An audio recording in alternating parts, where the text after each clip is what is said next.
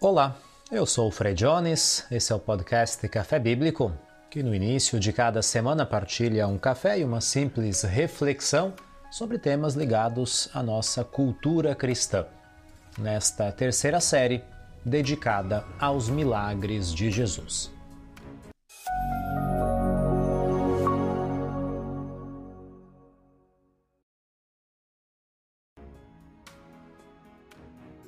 Esse é o episódio de número 41 e para você que acompanhou as outras reflexões, deve ter percebido que na maior parte das vezes Jesus concede a cura a uma única pessoa. Porém, há casos também no texto bíblico em que um grupo é curado. Neste podcast, vamos juntos refletir quando Jesus encontra um grupo de dez leprosos que pedem a purificação porque eles viviam isolados da sociedade, quase que considerados como zumbis, mortos-vivos, pessoas que davam e causavam medo nas demais. Por isso, convido você a acompanhar a leitura do Evangelho segundo Lucas, quando Jesus cura dez leprosos.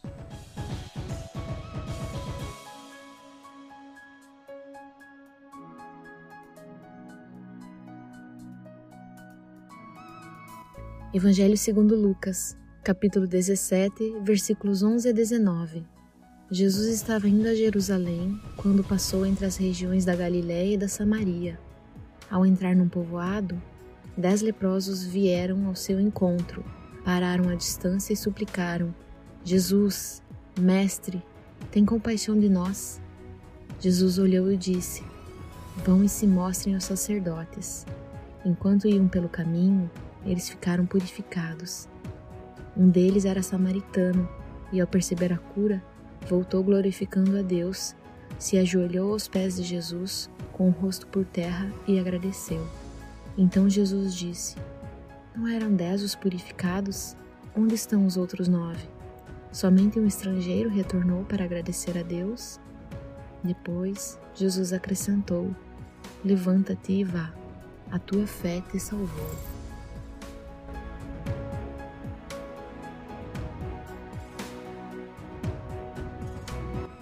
Pode até parecer que a lepra é uma realidade distante da nossa, mas não é assim. Atualmente no mundo existem aproximadamente 11 milhões de pessoas com hanseníase. E o Brasil é o segundo país do mundo, só atrás da Índia, no número de casos. Infelizmente, a cada ano, mais ou menos 30 mil brasileiros têm lepra. Tanto que a Organização Mundial da Saúde tem no mês de janeiro um período dedicado à conscientização, chamado de Janeiro Roxo.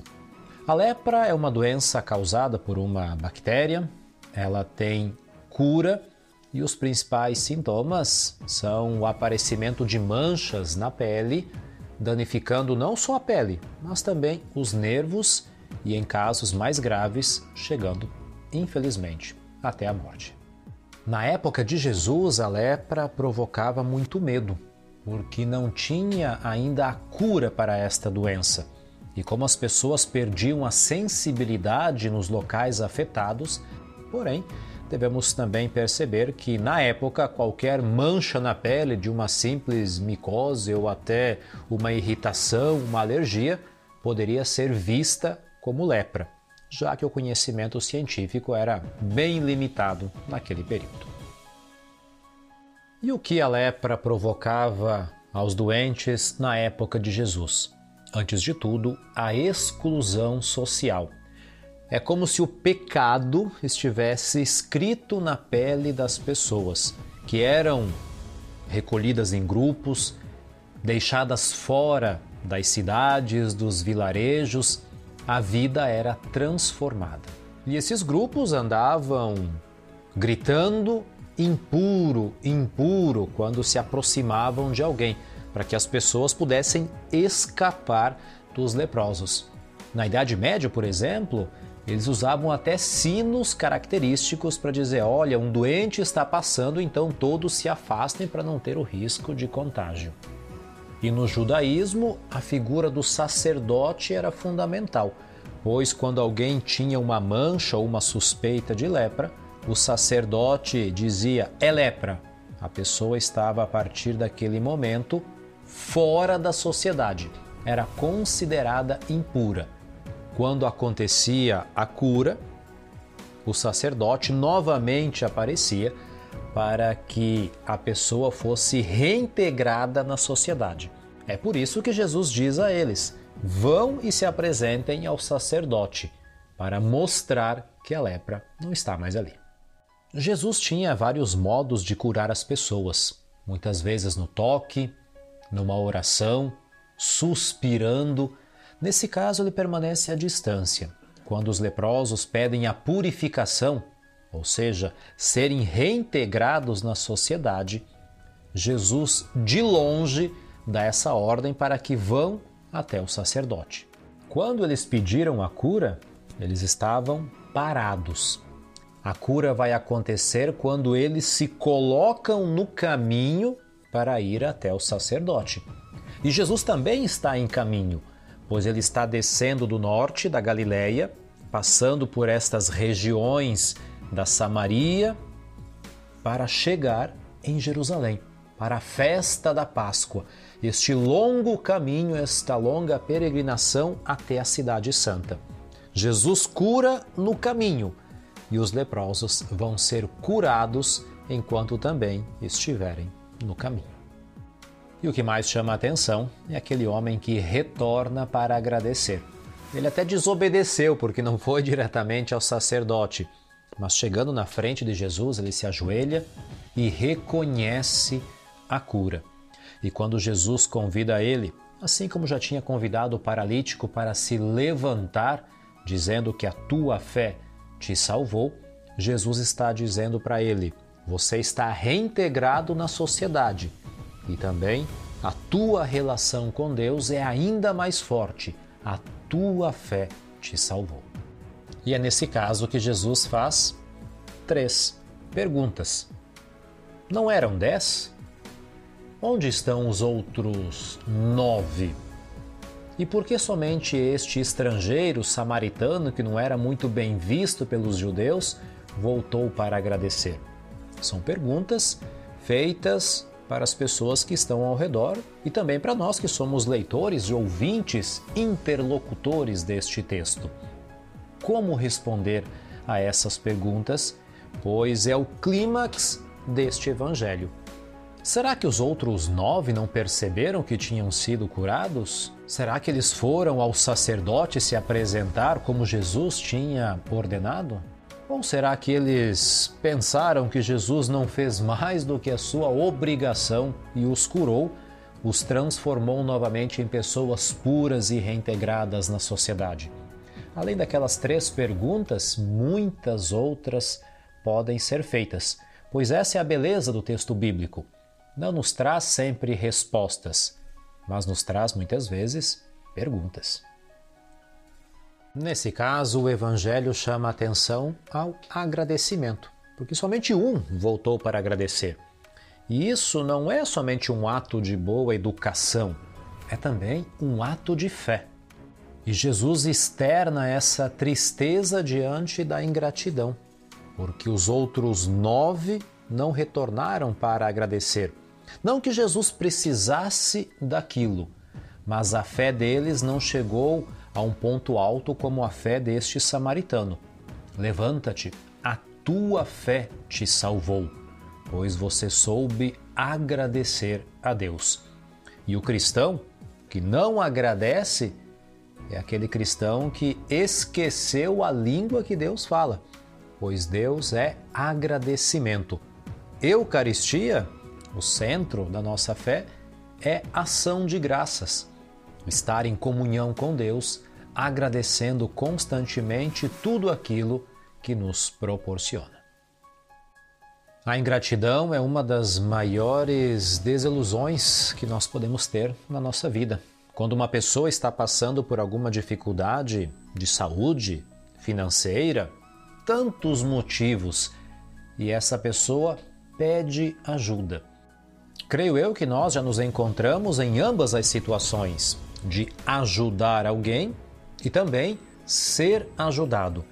Pedir ajuda é até um pouco humilhante para muitas pessoas, pois significa reconhecer o limite, reconhecer o problema, reconhecer as dificuldades, e é justamente nesta pequena humilhação, neste gesto de humildade, que a ingratidão pode achar espaço e chegar até muitas pessoas. Pois aquela pessoa que foi ajudada teve a sua saúde, a sua situação restabelecida. E agradecer pode parecer para muita gente voltar atrás, lembrar aquela fragilidade, aquela dificuldade. Para os nove leprosos, voltar e agradecer significava olhar para trás. Eles foram ingratos e não voltaram, não porque queriam ir imediatamente ao sacerdote, pois queriam essa nova vida, queriam girar a página completamente e se esqueceram de Jesus, que foi um instrumento de Deus para que tudo aquilo pudesse ocorrer. É como se a pessoa quisesse negar que precisou de ajuda. Foi pelos meus méritos, pelas minhas capacidades, pela minha força de vontade que eu consegui obter tudo isso. E falta esta humildade para reconhecer aquela pessoa ou aquelas pessoas que estenderam a mão em um momento de necessidade. É difícil lidar com pessoas ingratas. E quando nós somos ingratos, muitas vezes acabamos até nem percebendo que estamos danificando a nossa relação com pessoas amadas, pessoas queridas, pessoas que se preocupam com a gente. Jesus teve contato com muitas situações de ingratidão, basta lembrar a traição de Judas, a negação de Pedro, os apóstolos que o abandonaram quando foi crucificado, pois a ingratidão é ainda mais dolorida quando vem de pessoas próximas, pessoas que são importantes na nossa vida. E nós podemos chegar até o ponto de perder este estímulo, perder esta vontade de ajudar o próximo diante de pessoas que foram ingratas conosco. Jesus cura porque foi empático, teve compaixão, se colocou no lugar dos leprosos e não queria, obviamente, ser bajulado, ser agradecido, mas aquele gesto era, naquele momento, muito importante. Não tanto para Jesus, mas para as dez pessoas que foram curadas.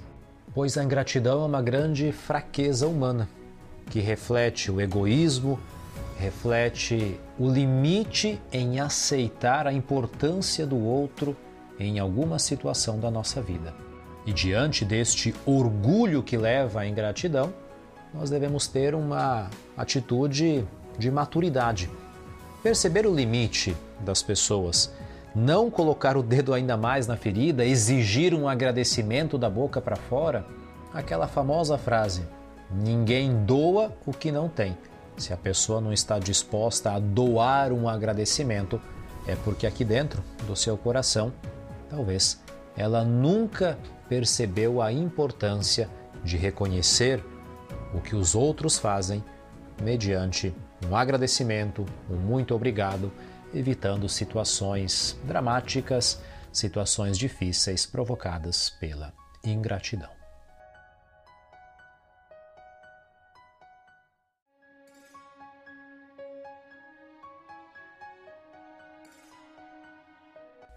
E nas considerações finais, creio eu que os leprosos, ao menos os 9, 90% daquele grupo, demonstrou ingratidão devido ao seu isolamento, pois na vida, creio eu, nunca sentiram o amor, o acolhimento, a gratidão de outras pessoas. Tinham que gritar impuro e os outros escapavam.